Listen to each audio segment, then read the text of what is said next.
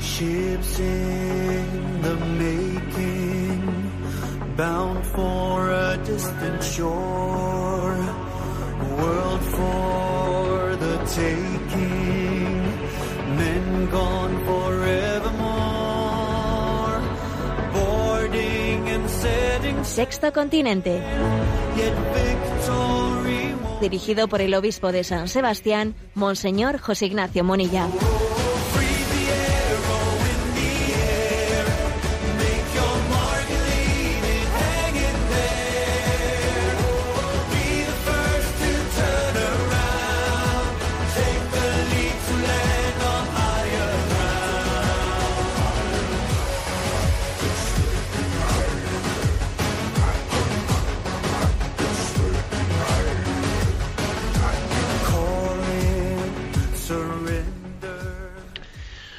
Un cordial saludo a todos los oyentes de Radio María. Un día más, con la gracia del Señor, nos disponemos a realizar este programa llamado Sexto Continente, que lunes y viernes de 8 a 9 de la mañana, una hora menos en las Islas Canarias, realizamos aquí en directo en Radio María España. Allá cada uno con su vida privada. ¿eh? Esta expresión con mucha frecuencia, pues eh, ha salido, eh, no sé si de nuestros labios o la hemos escuchado en nuestro entorno, y bueno, pues eh, forma parte de esa concepción falsa, equivocada eh, de, la- de las relaciones sociales. Allá cada uno con su vida privada. Como si lo que acontece en la vida privada no tuviese que ver absolutamente nada con lo que después acontece en la vida pública, en nuestra, en ese en ese servicio que nosotros podamos prestar a los demás. Una cosa es lo que yo hago en mi vida privada y otra cosa es la vida pública. ¿no? Esta, esta perspectiva eh, nos ha hecho mucho daño, porque ha sido como pretender darle una cobertura a una, pues, a una doblez, a una doble vida, ¿no? Es como no percatarse de que existe de, que existe una coherencia, eh, de que no puede, el hombre no puede dividir su, su conciencia en, estratos diferentes de- dependiendo ante quién esté. ¿eh? Y claro, así, no, así nos ha ido. ¿Qué ocurre? Pues que hemos ido viendo cómo eh, la vida pública, la vocación política, pues ha ido cayendo en el desprestigio más, más tremendo, bueno, pues por motivo de que se generan decepciones y decepciones, corrupciones. A ver, pero es que quizás lo que nadie ha, eh, pues ha sometido a consideración es qué relación puede existir entre todas esas decepciones políticas y, y la vida y lo, lo que llamamos vida privada de las personas. ¿eh? ¿Acaso alguien cree que si, por ejemplo, pues uno en su vida privada es infiel a su mujer y humilla a su esposa y se va con otra, ¿eh? después cuando esté pues en las máximas responsabilidades de la vida política, eso no va a tener mucho que ver. Nos vamos a fiar, nos tenemos que fiar en quién está en la presidencia del gobierno, en la jefatura del Estado, eh, nos vamos a fiar de alguien a la hora de administrar la cosa pública que no ha sido fiel, por ejemplo, a su familia en lo más íntimo. ¿Acaso una cosa no va a tener relación con la otra? ¿Te fiarías tú eh, de alguien que ni siquiera ha sido fiel a su esposa y a sus hijos? A ver, por eso me ha parecido que esta semana merecía la pena ¿no? hacer un comentario a propósito de, del nombramiento que ha, que ha acontecido en Estados Unidos. Eh, en, la- en el Senado de Estados Unidos eh, se, ha aprobado la, el nombramiento de una jueza, Amy Coney Barrett, como jueza de la Corte Suprema de Estados Unidos. Ha sido un nombramiento pues muy sonado por el hecho de que ella es una mujer católica de fuertes convicciones pro vida y claro, pues con, el, con la gran batalla que existe en Estados Unidos en torno al tema del aborto, es un nombramiento para, ese, tri- para esa Corte Suprema muy importante, ¿no? Y bueno, pues la mayoría de las lecturas que se han hecho han sido de corte político. ¿eh? De- bueno, pero claro, yo también quisiera hacer una lectura de otro, de otro orden, ¿no? Porque esta, esta mujer, Annie- Amy Coney Barrett, esta mujer, pues es una esposa y, y tiene una familia con siete hijos. el más pequeño de los cuales tiene síndrome de Down, y además entre esos siete hijos hay dos, dos niños de raza negra haitiana que ella mm, pues adoptó después del terremoto de Haití, ¿no? Entonces, bueno, pues hete ahí esa familia, una familia con siete hijos, un síndrome de Down, dos, dos niños eh, de Haití adoptados, una mujer mm, que es capaz, ¿no?, de hacerse presente en la vida pública, así como quien no dice nada, ¿no? Como quien no dice nada. Entonces, bueno, pues yo envié esta semana a redes sociales la siguiente, eh, la siguiente expresión. La vida privada de cualquier digo privada entre comillas, ¿no? Porque la, la, verdad es que yo creo que no si es esa diferencia entre privado y público, precisamente la tesis de este comentario que quiero hacer, que estoy haciendo, es que esa distinción entre privado y público, a ver quién, ¿eh? quién es el que la ha inventado, porque no existe, ¿no? La vida es una, no hay dos vidas, vida privada y vida pública. A ver, ¿eh? No, no existe más que una vida. Distinguir privado y público, eh, la verdad es que trae muchas consecuencias muy negativas desde el punto de vista moral. ¿eh? Y esta es, este es el comentario que yo envié, ¿no? entrecomillando privado y público, digamos de una manera criticando esa, eh, esa disociación. El comentario es, la vida privada de cualquier ciudadano es todo un pronóstico de lo que cabe esperar de su compromiso público. ¿Mm? Por lo tanto, para que el reino de Dios se extienda, para poder construir una sociedad sobre unas bases de justicia y de paz, aquí lo importante es que esa vida pública sea pilotada por gente santa, por gente coherente, por gente sin fisuras, sin doble vida, sin doble vida, ¿no? De lo contrario, inevitablemente se seguirá deteriorando la vida pública. Porque os he puesto el caso anterior, ¿no? El que no es fiel a su mujer, el que no es fiel a lo más íntimo y a lo más sagrado que él puede tener, nos vamos a fiar de que él después no meta la mano en el cajón y tantas otras cosas cuando está en la vida pública. Alguno se puede, se puede fiar de, ello. No existe ¿no? Dos, dos vidas, existe una única vida. ¿no? La conciencia no tiene de, departamentos estancos. La conciencia, toda ella, ¿no? se abre o se cierra a la luz. Bueno, por lo tanto, hagamos esta, eh, esta referencia en este programa de doble vida. Saludamos ¿no? el nombramiento para la Corte Suprema de esta jueza católica y damos gracias a Dios, ¿no? Pues porque, porque ella haya podido dar testimonio de una vida, de una, abierta, de una vida abierta a la entrega, que da esperanza, da esperanza de que después esto traducido a la vida pública, pues nos da esperanza de que la justicia, la justicia y especialmente la justicia hacia los más débiles, hacia los concebidos y no nacidos, pues pueda ser finalmente no restaurada. Sexto Continente es un programa que tiene interacción con los oyentes, con los que son usuarios de redes sociales, en Twitter y en Instagram a través de la cuenta arroba obispo munilla, en Facebook a través del muro que lleva mi nombre personal de José Ignacio Munilla, y recuerdo que hay una página web multimedia www.enticonfio.org en la que podéis hacer, en la que podéis encontrar todo tipo de recursos de evangelización que hemos ido eh, generando. Los programas anteriores los tenéis ahí también en esa página web, en el canal de iVox, Sexto Continente, y también en el podcast de Radio María. Bueno, he elegido como un primer tema para tratar en el, en el programa de hoy un comentario a un libro recientemente publicado por el popular psiquiatra Enrique Rojas, ¿eh? que tiene como título Todo lo que tienes que saber sobre la vida. Bueno, Religión en Libertad nos, lo presentaba esta semana, hacía un pequeño resumen sobre él, ¿eh? sobre, del cual me, voy, me quiero servir, y nos, nos, explica que este libro está dividido en distintos, ¿no? en, 12, en 12 capítulos, y que en concreto el último de los capítulos recoge diez consejos sobre la felicidad, ¿no?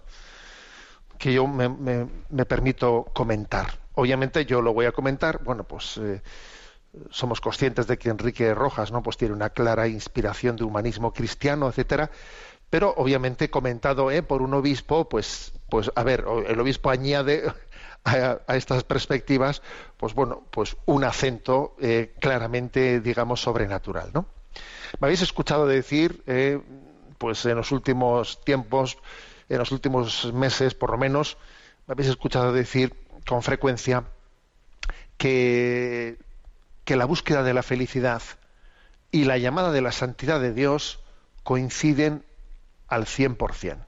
¿eh? Coinciden como el zapato de la cenicienta con, aquella, ¿eh? con aquella horma de pie. Es que ese zapato estaba hecho para ese pie, ese pie estaba hecho para ese zapato. ¿no? La búsqueda de la felicidad y la llamada de Dios a la santidad coinciden. ¿eh? O sea que la perspectiva, eh, esa que, eso que llamamos la perspectiva natural y la llamada sobrenatural están, eh, conjugan, claro que conjugan. ¿eh? Bien, desde esta perspectiva, eh, yo voy a, me voy a eh, pues atrever a que estos diez consejos para ser feliz, ¿no? que da en este último capítulo de, este libro de Enrique Rojas, mm, pues hacerles distintos comentarios de perspectiva sobrenatural. Los voy le- leyendo y los comento brevemente. El primer consejo que se da. La felicidad consiste en ser capaz de cerrar las heridas del pasado. ¿eh? Subraya aquí el doctor Enrique Rojas, cerrar las heridas del pasado. Dice, la felicidad consiste en tener buena salud y mala memoria. Los psicólogos y los psiquiatras sabemos lo importante que es ayudar a nuestros pacientes a hacer la cirugía estética del, del pasado, cerrando heridas de forma definitiva y sabiendo encajarlas de forma adecuada en el organigrama de nuestra biografía. ¿eh? De lo contrario, pues cuando esas heridas no están cerradas, pues bueno, pues nos convierte en una persona agria, amargada, resentida, bueno, que se vuelve tóxica. Bueno, en- esta es la afirmación, ¿no? La primera afirmación del doctor Enrique Rojas. Y, y es obvio, ¿eh? es obvio que hay muchas personas que respiran por sus heridas. La expresión respirar por las heridas creo que es una expresión buena. ¿eh? ¿Qué, qué- significa la expresión este respira por sus heridas?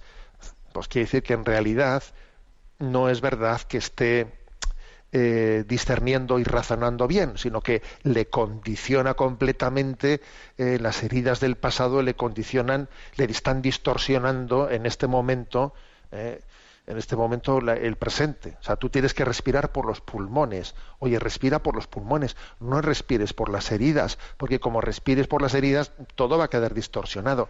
Y es muy frecuente, ¿no?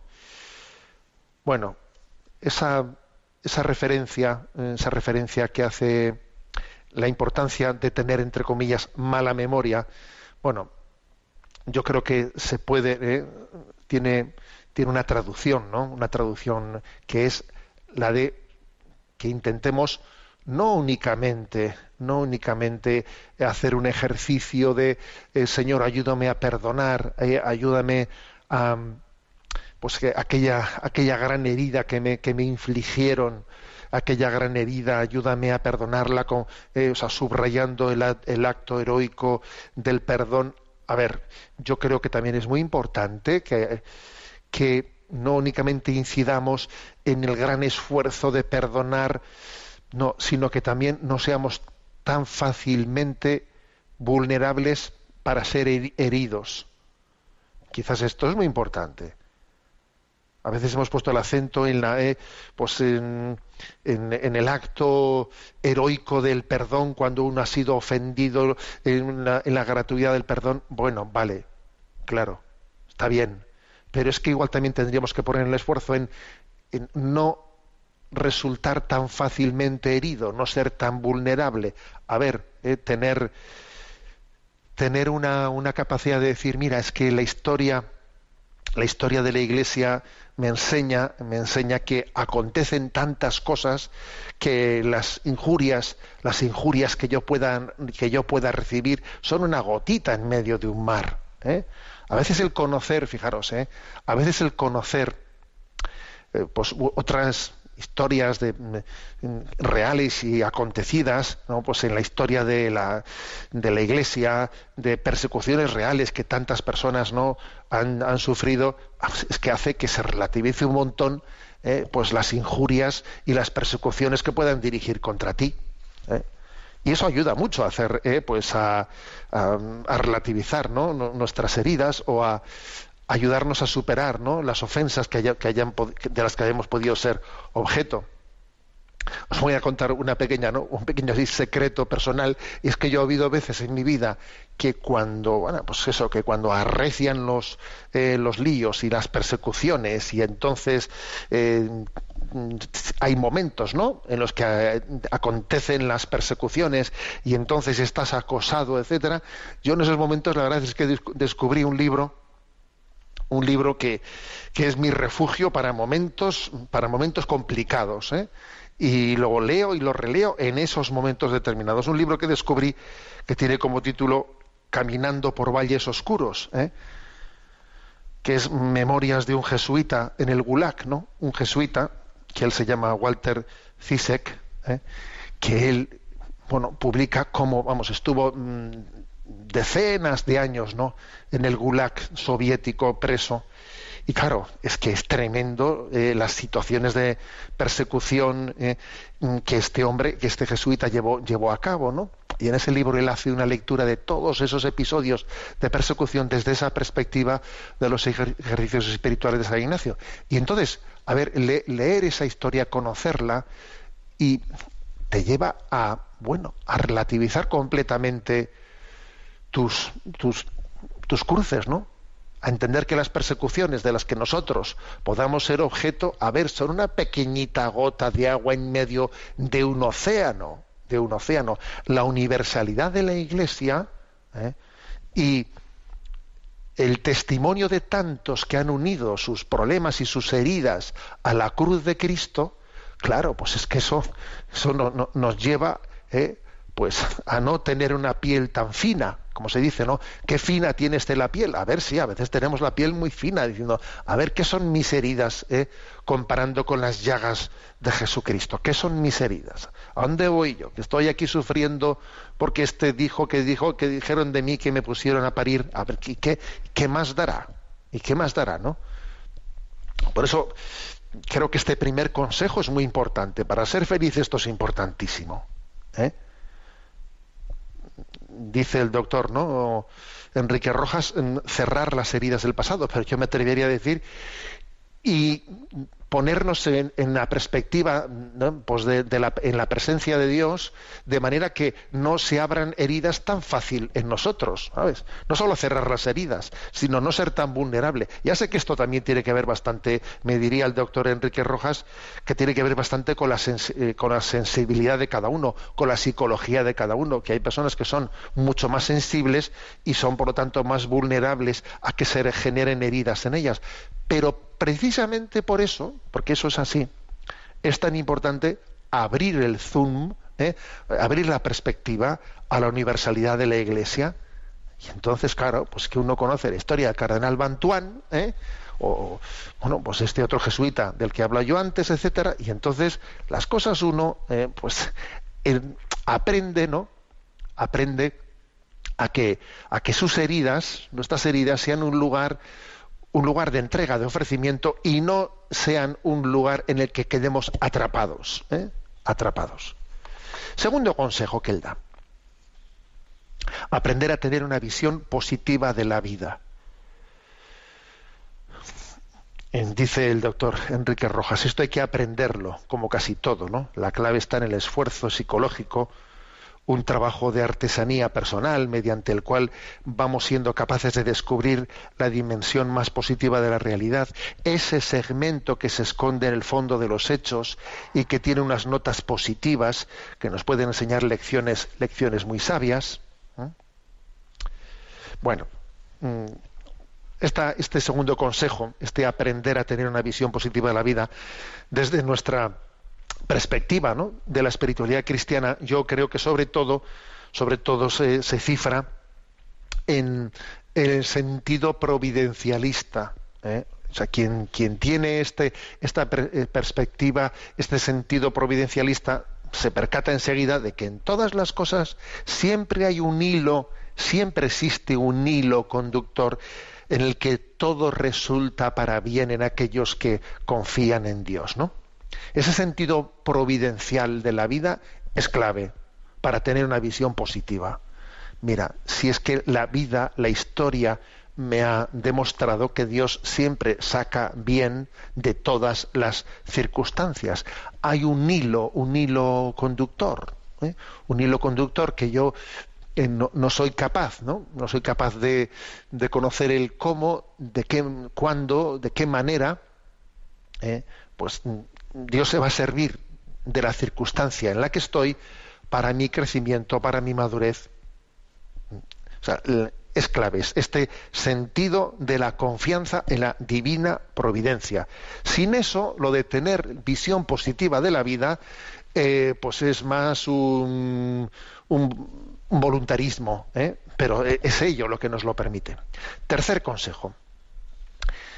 Tener una voluntad de hierro, dice él, necesita ser educada, la voluntad desde los primeros años de la vida. Es una pieza clave en la psicología que si es sólida consigue que nuestros objetivos y metas lleguen a buen puerto. Toda educación empieza y termina por la voluntad. Tener una voluntad firme es uno de los más claros indicadores de madurez de la persona. Pues sí, claro que es eh, absolutamente eh, cierto, importante y además se trata, como bien dice el doctor Enrique Rojas, algo que es muy importante que haya sido educado desde los eh, primeros estadios, estadios de la vida, ¿no? Ahora yo distinguiría, distinguiría entre una forma, ¿no? Mm, digamos, la, cabezonería, la cabezonería de la fortaleza. Esa cabezonería que a veces, ¿no? Pues es pertinaz y es, es constante y alguno la puede confundir con fuerza de voluntad, ojo, puede ser cabezonería cuando en el fondo se centra con mucha, mucha, mucha fuerza, sí, sí, con mucha fuerza, con mucha persistencia, pero se centra en caprichos ¿eh? y en cuestiones que son, bueno, pues que, que nacen ¿no? de mi amor propio y que no estoy yo en absoluto seguro de que eso coincida eh, para nada con la voluntad de Dios. Distinguiría esa cabezonería, que es una falsa eh, fuerza de voluntad, eh, con la fortaleza, con la fortaleza que, que tiende, que tiene no solamente una fuerza de voluntad, sino que está bien guiada, bien guiada. O sea, está, apunta a lo esencial, ¿eh? apunta a lo esencial, a esa determinada determinación que decía Santa Teresa de Jesús, determinada determinación de no apartarnos del, en el centro de nuestra vida de Jesús, ¿eh? de hacer de la confesión de nuestra fe en Jesús el eje central de nuestra vida. Por eso, la fuerza de voluntad no, no hay que, digamos, separarla de cuál es el punto, eh, el objetivo al que se dirige, porque es que mm, a veces podemos confundir eh, tener voluntad de hierro con una cabezonería, eh, con, con, un emperrarse equivocadamente, ¿no? Pues bueno, en cosas que son, no, no, digo malas ya, sino que son secundarias, que no son, que no son las principales de nuestra vida. Cuarto, cuarto consejo, ¿no? Para ser feliz, del doctor Enrique Rojas. Tener un buen equilibrio entre corazón y cabeza. Dice, amor e inteligencia forman un, do, un bloque bien armado. Amor e inteligencia. Tener una afectividad sana implica mover bien los hilos de la relación con los demás, cargándolas de sentimientos verdaderos, auténticos, sin doblez, descubriendo que lo afectivo es lo efectivo y a, la vez saber utilizar bien los instrumentos de la razón, la lógica, el análisis, la síntesis, el discernimiento. ¿eh? Es decir, que hay que respirar por estos dos pulmones, ¿eh? dice el doctor Enrique Rojas, por estos dos pulmones, ¿no? corazón y cabeza. Bueno, y el comentario que, que, quisiera, con el que subrayo, es que, bueno, pues esas dos facultades del alma, ¿no? voluntad y entendimiento es que es muy importante que entendamos yo creo que esto es esto con el, con el transcurso no Eh, con el desarrollo también de, una sana psicología y de una concepción antropológica integrada integrada ¿no? y no dualista etcétera lo hemos ido entendiendo o sea claro que hay dos facultades eh, entendimiento y voluntad pero que, entre ellas están absolutamente integradas ¿no? y bueno, pues igual que Zubiri habló de la inteligencia sentiente, curiosa esa expresión, ¿eh? Inteligencia sentiente.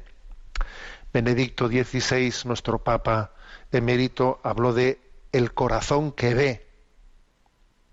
Un corazón que ve, o sea, que discierne. ¿eh? y al mismo tiempo pues una inteligencia sentiente. O sea, es, esto es muy, muy importante, ¿no? O sea, que no exista esa especie de dualismo en nuestra vida entre la razón y, y, la, y la, voluntad y el afecto, porque es, eso es un drama, ese, esa dualidad a la hora de discernir bien. De hecho, eh, bueno, pues de hecho, eh, seguro que, habéis conocido o que os sonará pues una de esas genialidades de Kino en Mafalda que tuvo pues una gran eh, pues una gran difusión eh, una viñeta de esas en las que Mafalda decía no lo ideal sería tener el corazón en la cabeza y el cerebro en el pecho ¿Mm? así pensaríamos con amor y amaríamos con sabiduría ¿eh? Esa, esa, viñeta de Mafalda tuvo eh, pues una, una, gran difusión. Bueno, yo creo que esto es un es un, una especie de convencimiento compartido, ¿no? De una sana psicología y de una buena antropología. Ahora, claro, la verdad es que al final la clave está y esto cómo se hace. Claro, pues creo que la, la clave del cristianismo está en que Jesucristo es la verdad y Jesucristo es el amor para poder integrar entendimiento y voluntad, ¿eh? razón y afecto, es claro, es importante que beban de una misma fuente. Y en, y en, la concepción cristiana, como Jesucristo es la verdad y Jesucristo es el amor, eso nos permite beber de una fuente integrada en la que entendimiento, eh, corazón y cabeza se, se, integren, ¿no? Se integren plenamente. Quinto, Quinto consejo para la felicidad. Es necesario tener un proyecto de vida coherente y realista. ¿eh? Y dice el, doctor Enrique Rojas, el proyecto de vida implica cuatro grandes temas. Amor, trabajo, cultura y amistad. ¿Mm? Y él dice que es muy importante la coherencia ¿no? y el realismo, por cierto, lo que hemos dicho nosotros en el arranque de este programa, que no puede existir una doble vida, o sea, que todo esté integrado. ¿no? Él habla de cuatro grandes temas, ¿no? Amor, trabajo, cultura y amistad. Bueno, yo, como obispo, obviamente le voy a añadir el quinto, que es, que es la fe. ¿eh? La fe que, que está iluminando y fundando en Cristo estas cuatro perspectivas, la del amor, la del trabajo, la de la cultura y la amistad. ¿eh? Pero aquí creo que lo, lo, más importante de este consejo ¿no? para, para la felicidad es la coherencia. Es que lo, lo que nos da felicidad es ver, ver una coherencia en, en, o sea, en, nuestra vida. O sea, el, el, hecho de que uno descubra que en su vida ¿no? pues existen eh, departamentos estancos, aspectos no integrados, pues eso es un, eso es un drama que hace sufrir mucho. ¿eh? si uno pues eh, sí la familia le va bien pero el trabajo eso es un malísimo o sea mal asunto no si no vive su trabajo de una manera vocacionada si sus amistades son eh, eh, vamos no, no tiene nada que ver lo que lo que vive la familia con sus amistades mal asunto la integración y la coherencia es clave sexto consejo poner los medios para hacer felices a otras a otras personas ¿eh? ¿Qué puedo hacer para dar unas gotas de felicidad a los que me rodean? Dice el doctor Enrique Rojas. ¿eh? Y él recuerda que dice también, ¿no? Pues eh, Hechos de los Apóstoles que hay más alegría en dar que en recibir, ¿eh? citando una frase que San Pablo dice que es de Jesucristo ¿eh? y que no aparece en los Evangelios. Bueno, esta perspectiva de, de ser feliz haciendo felices a los demás nos recuerda pues que el Señor nos da el don del amor en el olvido de nosotros mismos. El, eh, olvidarnos de nosotros mismos es un regalo, es un don ¿eh? que, nos, eh, que nos permite pues, tener un amor de donación, de donación y superar la gran herida de nuestro tiempo, que yo no me, no me cansaré de decir que a mí me parece que la gran herida de nuestro tiempo que nos impide la felicidad es el narcisismo, el narcisismo. Es la gran herida de nuestro tiempo, que para poder ser sanada requiere pues un olvido de nosotros mismos y un amor de donación y de entrega. Jesucristo es el que nos enseña a amar, ¿no? superando esa herida narcisista. Séptimo consejo. Capacidad para apreciar las pequeñas alegrías de la vida, de la vida cotidiana. Dice el doctor Enrique Rojas, se trata de saber parar el reloj y detener el tiempo que corre fugaz y apresarlo para que en estos momentos saborear un instante sencillo pero muy positivo. ¿eh? O sea, saber apreciar las pequeñas cosas de la vida. Si Dios es sencillo, ¿eh? eso decía San Irineo, si Dios es sencillo, la verdad es sencilla. Yo me atrevería a decir que desde, esta perspectiva, un buen análisis de si vamos en la buena dirección es la siguiente. ¿Cómo evolucionan mis gustos? Tus gustos van evolucionando hacia, cada vez una mayor sencillez. O, o, tus gustos van evolucionando cada vez hacia ser más, más sibarita, más rebuscado cuando nuestros gustos no van evolucionando hacia, hacia cada vez una mayor sencillez, las cosas cada vez, no sé, me conformo con menos, o sea, vivo, sé, soy capaz de disfrutar los pequeños instantes de la vida, ¿no? Incluso hasta en el propio, yo qué sé, el gusto por el arte. Me doy cuenta que yo antes igual era más, eh, cada vez las cosas más sencillas las aprecio más. Esa es una buena señal. Esa es una buena señal, ¿eh? Porque nos, nos, nos dice también que vamos apreciando las pequeñas cosas de la vida. ¿no? Octavo consejo. Saber valorar las cosas que uno tiene y las que uno eh, ha conseguido.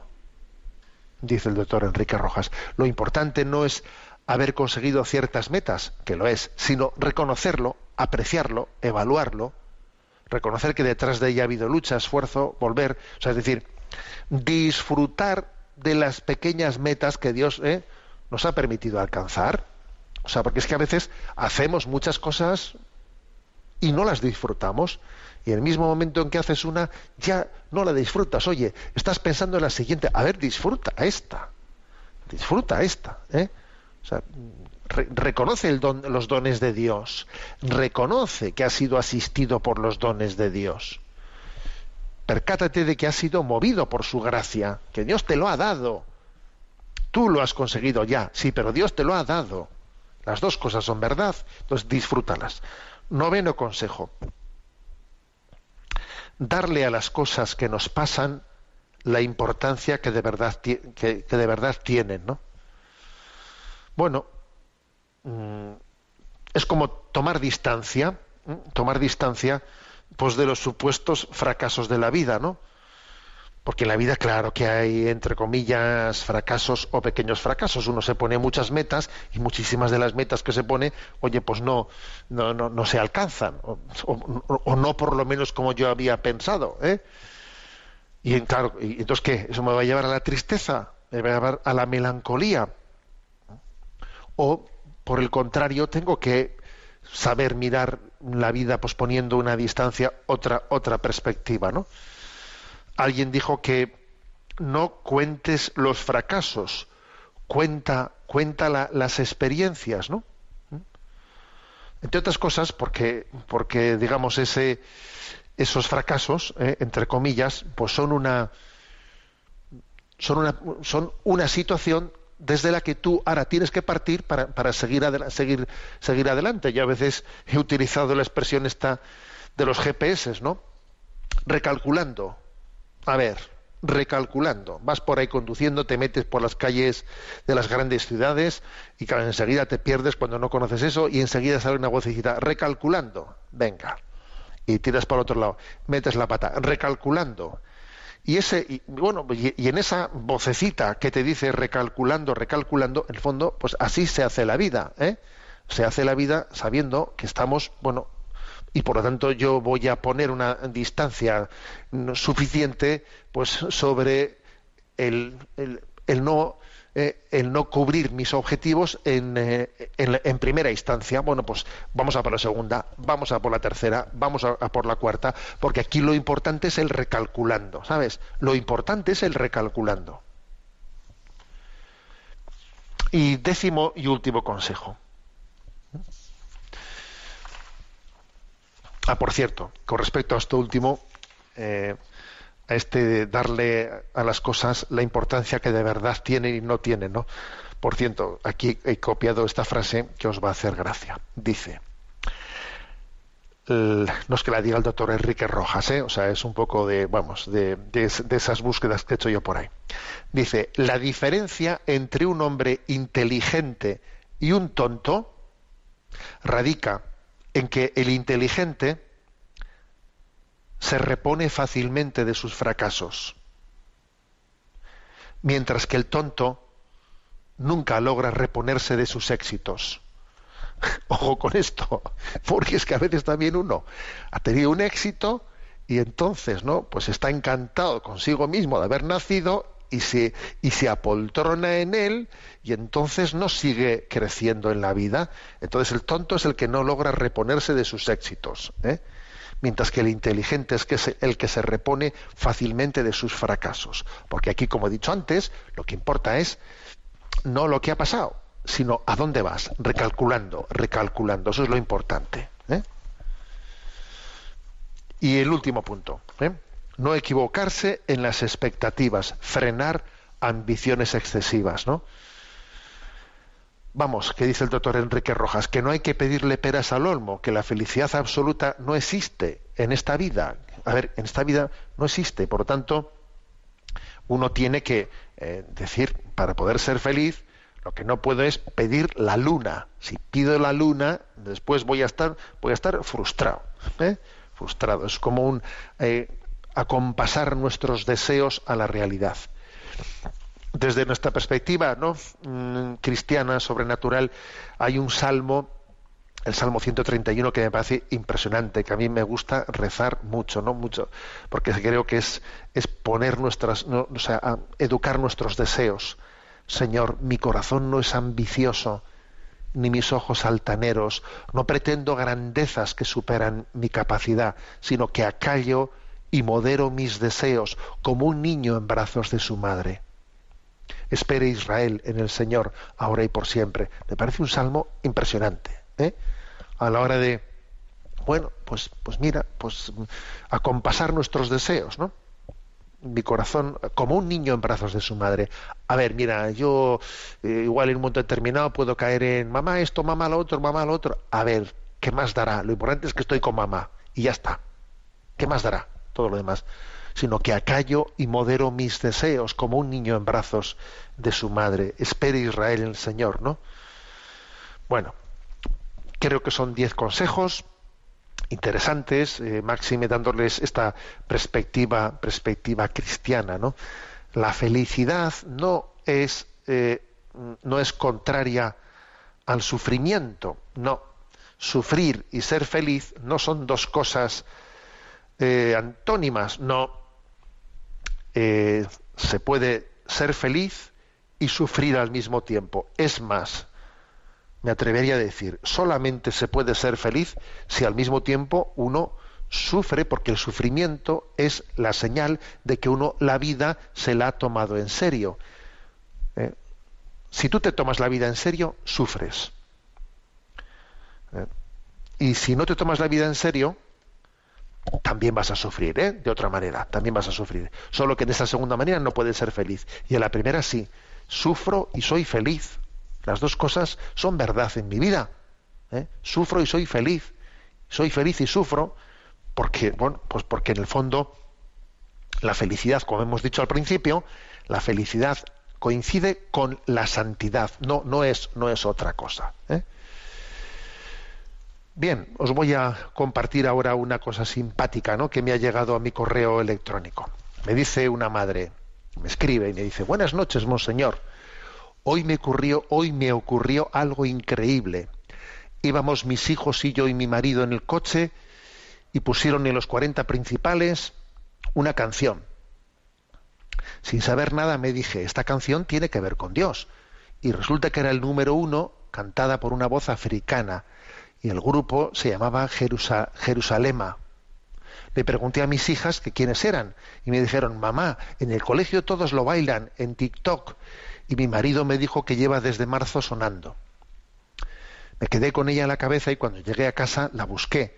Efectivamente, era todo un éxito, pero lo que más me emocionó fue su significado. Hablaba de Dios, de la comunión del reino de Dios. La cantaban y bailaban niños africanos huérfanos que vivían en un orfanato. Me pareció brutal cómo Dios elige de nuevo a los más pobres, a, a, sus favoritos, para darnos una lección de humildad y cómo estos niños y cantantes han sido valientes. Cantan a Dios sin pudor, sin miedo y han dado la vuelta al mundo. Le expliqué a mi familia el significado de la canción y cómo era cosa de Dios. Y ellos me contestaron, mamá, sabíamos que te iba a gustar. Bueno, el caso es que esta madre que escribe, ¿no? Diciendo esto, que fíjate tú qué cosas corren por ahí, pues es como, supongo que sus hijas le habrán dicho, mamá, que no te enteras, que esto está por ahí corriendo por el TikTok, y bueno, pues yo de paso también, que yo también soy de los que no me entero, me he enterado pues por lo que las niñas le dijeron a esta madre y esta madre me lo ha dicho a mí, o sea que yo también soy de los que no me entero, ¿no? He investigado un poco y bueno, pues he descubierto que en efecto, ¿no? que este tema Jerusal, Jerusalema ha sido pues todo todo la, todo un éxito del verano ha sido declarado también como la canción del verano boreal. La canción bueno boreal se refiere al hecho de que no, no es algo nacido ¿no? en, la, en, el, en la música occidental. Pero bueno es una canción que ha tenido pues una difusión tremenda. Es Master KG eh, quien es un grupo es un productor de, de Sudáfrica de Sudáfrica el que la, el que la ha dado a luz y hay que decir que está escrita eh, está escrita en, en un idioma que se llama Benda que se habla en Sudáfrica y está dedicada a la Nueva Jerusalén entendida en su sentido bíblico la ciudad celestial no en la que todos tenemos no tenemos una comunión en ella y la letra de la canción es esta no es otra no es otra Jerusalén es mi casa, sálvame y camina conmigo, no me dejes aquí. Mi lugar no está aquí, mi reino no está aquí, está en Jerusalén. Jerusalén es mi casa, sálvame, camina conmigo. Es impresionante. ¿eh? La canción eh, cantada por Master Cage, eh, pues ya eh, tiene, tiene un recorrido, pero este verano y en este momento ha saltado, ¿no? Pues a la popularidad. Eh, tiene en YouTube más, más, de 220 millones de, de visualizaciones, ¿no? Y vamos a escucharla y disfrutarla en este momento.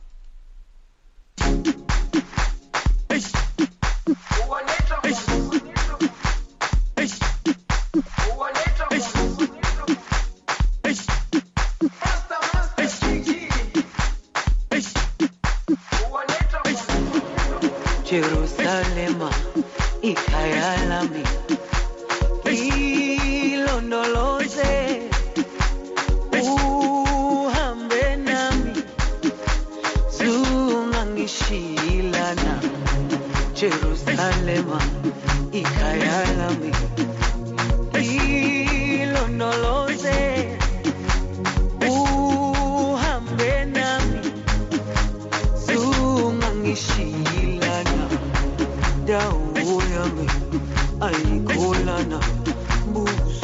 me. Oh.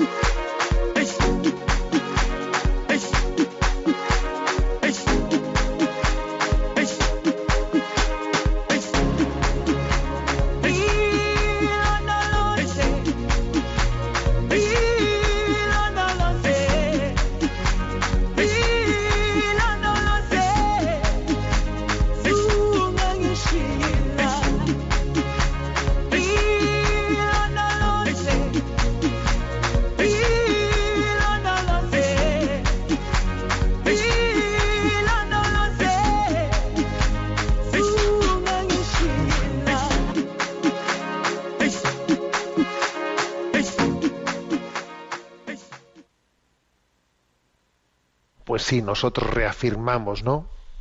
Junto con esta canción que Jerusalén es mi casa y pedimos, ¿no? Mi reino y decimos, mi reino no está aquí. Sálvame, llévame contigo, no me dejes aquí. Jerusalén es mi casa. Bueno, pues vamos a tener nuestro rincón para los aforismos de Chesterton. Hoy comentamos el aforismo de democracia. Fijaros qué interesante. ¿eh? Una cosa que Chesterton hace con contundencia, con contundencia, es mostrar ¿eh? en su pensamiento cómo eh, el concepto de la democracia tiene mucho que ver con la inspiración cristiana. ¿eh? Él dice, la base del cristianismo y de la democracia es que el ser humano es sagrado. A ver, verdaderamente, ¿no? Si, si, creemos en la democracia, entendemos porque le damos al ser humano un valor y una dignidad que, que es sagrada.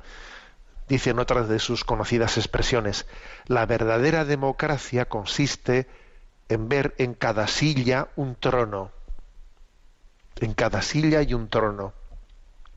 Cada uno de nosotros, en esa silla que ocupamos, esa pequeña silla que estás ahora mismo desayunando en tu casa o en tu oficina o conduciendo en tu coche, en esa pequeña silla hay un trono. ¿Por qué un trono? Pues porque en Cristo eres rey, participas de la realeza de Jesucristo. Hay una dignidad, ¿no? En cada persona que ocupa esa silla. Y aunque esté sentada en el suelo, ¿eh? Allí hay un trono. Hay un trono. Por eso él subraya ¿eh? otra frase suya. No hay fundamento para la democracia excepto en el dogma del origen divino del hombre. Como no afirmemos que, el hombre es creado por Dios y tiene una dignidad inherente, ¿no? No, no hay quien funde la, la, democracia, no hay quien la funde, porque sí, claro, porque enseguida va a haber ciudadanos de primera, ciudadanos de segunda, claro, de no ser que la dignidad del hombre esté en haber, en haber sido creados por Dios. ¿eh? Bueno, esta es la primera afirmación de Chesterton, como, como os podéis imaginar, muy, muy importante, claro. ¿eh? En segundo lugar, ¿eh? En segundo lugar, lo que Chesterton subraya es que, a ver, no hagamos del recurso a la democracia una especie de talismán como si no- nos lo va a solucionar todo, como si recurrir a preguntar a ver qué es lo que opina la mayoría, eh, confiemos que en eso vamos a tener ya todas nuestras dudas solucionadas. Quien, quien lo haga, quien pretenda sustituir, ¿no? la- su conciencia por, por las estadísticas sociológicas, vamos, eh, pues la como se dice popularmente. A ver, se ha equivocado completamente, ¿no? Y por eso dice Chesterton, la democracia no tiene sentido si nada tiene sentido. A ver, si estamos en una concepción relativista, entonces la democracia no tiene sentido. Si alguien parte de una concepción, una visión de vida de relativismo, entonces la democracia tampoco tiene sentido. ¿Eh? Porque sencillamente, claro, pues si no existe eh, una verdad objetiva, a ver, entonces la opinión de todos me importa poco, porque no existe una verdad objetiva. Dice, eh, repito, la democracia no tiene sentido si nada tiene sentido. En, o sea, en una concepción de relativismo, el- la democracia pierde, pierde su sentido más, más, más original, ¿eh? más original. Tercera afirmación de Chesterton, también eh, muy interesante, ¿no? Distingue entre democracia esencial y democracia formal. ¿eh? Y dice, la democracia esencial es más importante que la democracia formal. Y por eso es mucho más importante saber lo que la gente desea que, lo, que saber lo que la gente vota. A ver, es que en el fondo una cosa es lo que uno pueda votar en un momento determinado, lo que pueda decir en un momento determinado, de lo que verdaderamente eh, está, está padeciendo en su corazón. ¿eh? Una madre puede entender bien esto que está diciendo Chesterton. A ver, una cosa es lo que mi hijo, mi hijo mm, me pide, y otra cosa es lo que yo percibo que detrás de la petición de mi hijo existe, ¿eh? que existe este problema que mi hijo no tiene solucionado, eh, que tiene una inmadurez y que de- en el fondo detrás de ese capricho que me está pidiendo se esconde esto otro y se esconde esto otro, ¿no? Sabe, eh, por eso dice, una cosa es saber lo que la gente desea y, otra cosa es lo saber lo que la gente vota que igual en un momento determinado se ha votado pues a un partido político porque sea porque uno tiene unas esperanzas de no sé qué, unas esperanzas de cambio, unas esperanzas eh, y entonces hace un voto que en el fondo lo que está haciendo es huir de una situación que él quisiera cambiar. Y entonces como alguien pasaba por allí en ese momento, pues coge ala y le votamos a este, pero claro, el, el- el auténtico la clave de interpretación de ese voto no está tanto en a quién ha votado, sino en realidad qué le estaba llevando a votar por eso, es decir, de qué se estaba escapando, de qué se estaba escapando, o por quién estaba siendo manipulado por ello, por, cierto, ¿no? Bueno, obviamente esta distinción que hace Chesterton es atrevida, es atrevida, pero para poder tener un discernimiento sobre los signos de los tiempos es importante. La diferencia entre democracia esencial y democracia formal. Democracia esencial es también ser capaz de leer, ¿eh? de leer debajo, de, ¿no? de por debajo, más allá ¿eh? De las manifestaciones, de las elecciones que hace el hombre, qué es lo que está aconteciendo, ¿no? Y dónde está el verdadero drama de los corazones. ¿eh? Y en este sentido, ¿no? Avanzando un poco más, dice Chesterton, el test de la democracia no es si la gente vota o no, sino si la gente gobierna o no. Los votos pueden ser una forma de conseguir esto último o no. ¿eh? O sea que también él clama contra esa concepción de que la democracia es yo allí eh, pongo mi voto en una urna y a partir de ahí ya mi presencia no ya de, participación en la vida pública desapareció. Entonces es casi un voto secuestrado. A mí me yo he votado y a partir de ahí con mi voto ya vete tú a saber qué, es lo qué es lo que ocurre. Es como una concepción de la democracia verdaderamente corta, corta, ¿eh? en la que el hombre circunscribe, ¿no? reduce su participación en la vida pública a meter, a meter su, su, su voto en una urna. Mal asunto, dice. A ver, la democracia no es lo que has votado, no es si tú votas o no votas, sino que en el fondo si tú gobiernas o no gobiernas, si eres copartícipe ¿no? de, lo, de lo que acontece la, en el día a día. Y con su, con su tradicional ironía añade Chesterton, es vano gobernar si tus súbditos te desobedecen. Y dice, es vano votar si aquellos a los que has votado no te hacen caso. Dice, a ver, si yo voto y resulta que después, por, por, por este tipo de democracia que tenemos, si ese voto me lo secuestran y hacen con él lo que les da la gana, si no tienen un programa, un programa claro, contundente en el que yo sepa lo que estoy votando y sepa a qué persona estoy votando, ¿no? Sino que en el fondo voto unas siglas y detrás de las siglas vete tú a saber después lo que ocurre. A ver, eso de democracia tiene poco. Y repito la expresión de Chesterton, es vano gobernar si tus súbditos te desobedecen. Es vano votar si aquellos a los que has votado no te hacen caso. Bueno, interesante, ¿no? Como siempre, ¿no? Pues esa, esa, esa mm, capacidad crítica de Chesterton. Tenemos el tiempo cumplido. Me despido con la bendición de Dios Todopoderoso, Padre, Hijo y Espíritu Santo. Alabado sea Jesucristo.